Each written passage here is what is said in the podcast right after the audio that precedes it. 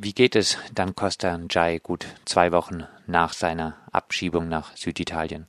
Er ist nach Bari geflogen worden. Er war erstmal relativ optimistisch und dachte, dort gibt es Freunde, die können ihn aufnehmen.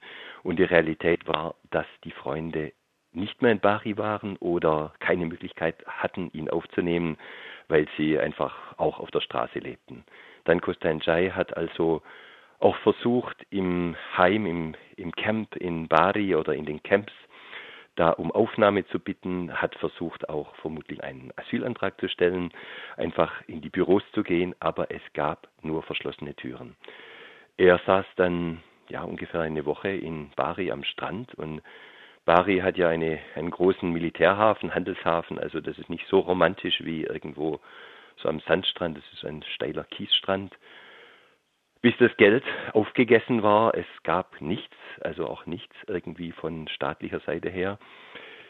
Er ist dann, wie alle anderen auch, wieder aufgebrochen und ist nach in den Norden gefahren, hat versucht, auch tatsächlich noch bis zum Brenner zu kommen, um den Brenner zu überschreiten, was einfach nicht möglich ist.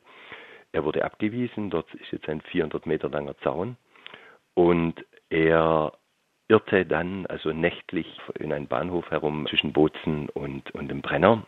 Von dort aus hat er mir angerufen, auch Bilder geschickt. Was ich, sind das für Bilder, die dann Costanjai aus Italien schickt? Also es sind Bilder einfach von Menschen, die auf dem blanken Boden liegen. Ja, also kein Kissen, keine Decke, nur einfach die Kleider, vielleicht ein Rucksack als Kopfkissen. Keine Dusche, keine Möglichkeit, sich zu waschen oder die Kleider zu waschen. Also Richtung Verwahrlosung. Ich habe dann lange, lange, lange telefoniert. Also vielleicht bin ich der einzige Ehrenamtliche, der in so einer Situation einfach nicht aufgibt. Auch dadurch, dass ich Italienisch recht gut spreche und auch Italien sehr gut kenne. Ich habe dann sehr, sehr viel unternommen, um zu versuchen, ob es irgendeine Aufnahmestruktur in, in Südtirol gibt und bin dann tatsächlich nach langen, langen, langen, langen Versuchen mit einem Herrn in Kontakt gekommen, der für das Rote Kreuz arbeitet. Der hat dann, dann Costa Njai ähm, äh, getroffen am Bahnhof in Bozen, hat versucht, heißt, ihm weiterzuhelfen, aber zumindest konnte, eine Unterbringungsmöglichkeit. Aber es war in dem Heim, in dem er arbeitet, nicht möglich, keine Plätze. Er hat dann gemeint, er soll nach Trient fahren, hat ihm also dort die Adresse vermittelt, ist glaube ich sogar mitgefahren, um auch die Registrierung zu machen.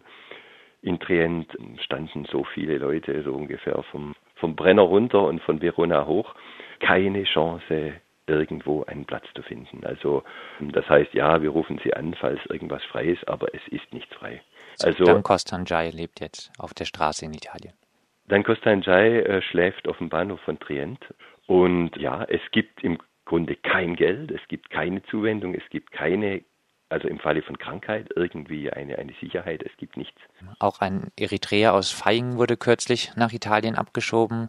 Am Mailänder Bahnhof hatte er Kontakt mit den italienischen Behörden. Wie lief dieser Kontakt ab?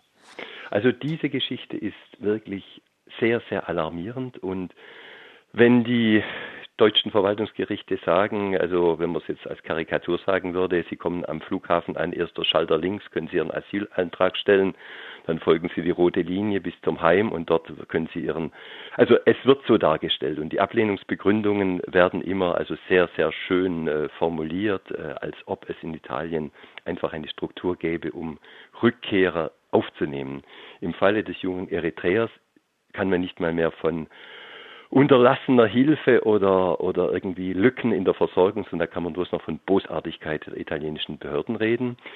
Äh, der junge Mann, der seit September in Feingen-Enz war, dort sehr, sehr gut äh, sich integriert hatte, im Flüchtlingskreis sehr gut Deutsch gelernt hatte, von allen sehr geschätzt ist, wurde morgens um sieben aus seinem Heim abgeführt und über Frankfurt nach Mailand geflogen. In Mailand Malpensa hat ihn also nicht irgendwie eine freundliche Polizei, sondern die Polizei erwartet und hat gesagt, er müsse jetzt sofort hier unterschreiben. Was solle er unterschreiben, hat er gefragt. Ja, er müsse jetzt unterschreiben, sonst käme er ins Gefängnis. Was hat er unterschrieben? Er hat unterschrieben, und zwar, es war ein Papier, wo die wichtigsten Sätze nicht übersetzt waren. Die waren nur auf Italienisch und dann die Rechtsbelehrung, die war dann auf Englisch und Arabisch übersetzt. Er hat unterschrieben, dass er auf internationalen Schutz verzichten würde, denn er habe ja in seinem Herkunftsland Eritrea überhaupt kein Problem politischer oder persönlicher Art. Also im Grunde absolutes Gegenteil von dem, was die Realität ist. Und er wurde dazu wirklich genötigt und es wurde ihm angedroht, also es hieß, ähm, er kam an dort in Mailand, er müsse jetzt 10.000 bis 20.000 Euro Strafe zahlen, weil er illegal sich dort aufhält, oder ein bis vier Jahre ins Gefängnis gehen. Und er hat dann versucht, Italien wieder zu verlassen, aber Italien ist jetzt wie ein Käfig. Es gibt keinen Ausweg mehr. Also auch die kleinen Wege, die Bergpässe sind alle, alle, alle bewacht und, und es kommt keine Nadel mehr durch. Er hat dann schließlich versucht, über Ventimiglia nach Frankreich auszureisen und wurde dort von der Polizei geschnappt. Er war schon über die sieben Tage hinaus in Italien. Er wurde sehr, sehr bösartig festgenommen, nach Genua gefahren, von Genua nach Cagliari geflogen in Sardinien, dort stundenlang bis in den Norden von Sardinien gekarrt und in einem verlotterten Agriturismo, der dort als Heim dient, ähm, mit anderen äh, Menschen ähnlicher Situation untergebracht. Das heißt, von dort kann er nicht fliehen, er darf die Insel nicht verlassen und in der Urteilsbegründung steht drin, da Fluchtgefahr bestehe, müsse er sozusagen jetzt ähm, verweilen, bis sein Pass ankommt, weil er keinen bei sich hat, und dann kann er nach Eritrea abgeschoben werden. Heißt, für den abgeschobenen äh, Eritrea ist äh, das Ganze jetzt wie eine Art Gefängnisinsel. Also Sardinien, das ist jetzt die neueste Masche, hat, man den Eindruck, ist jetzt die Gefängnisinsel Italiens, also von Sizilien ist ja nicht so weit. Sardinien ist, vor allem der Norden von Sardinien, ist sehr dünn besiedelt. Dort sind es eine Stunde bis zur nächsten Siedlung. Es gibt auch keine Struktur jetzt an Ort und Stelle von Flüchtlingshilfsorganisationen. Ich habe alles Mögliche in Bewegung gesetzt, in Cagliari angerufen, aber da gibt es bloß Anrufbeantworter oder inkompetente Leute. In Mailand das Gleiche.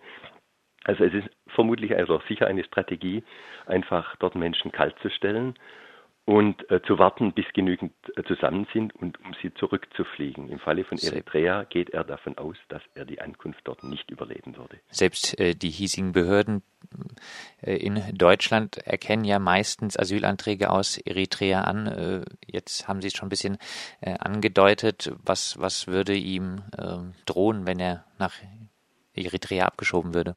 Also er sagt lieber sterben, als dorthin fliegen. Er geht davon aus, dass er die Rückkunft nicht überlebt. Ich kenne jetzt seinen Fall nicht so gut, äh, ähm, aber es wäre absolut lebensgefährlich, dort zurückzureisen.